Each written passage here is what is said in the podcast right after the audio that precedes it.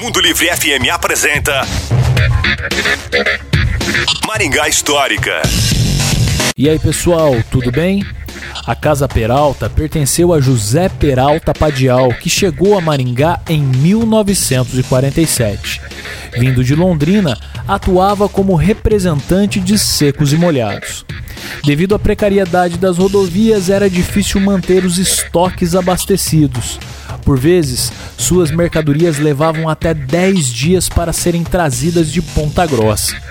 Em períodos de chuvas intensas, o seu caminhão, um GMC, ficava atolado por dias na lama.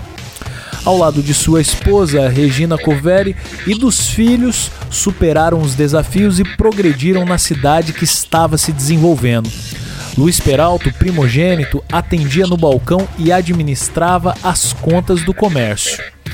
A Casa Peralta ficava localizada na então Rua General Câmara, atual Basílio Saltchuk, ao lado da relojoaria Ômega. E aí, você conhecia a história da Casa Peralta? Quer saber mais sobre o nosso passado? Nos procure no Instagram. É no Maringá Histórica.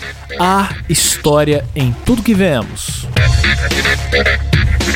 Você ouviu Maringá Histórica com Miguel Fernando.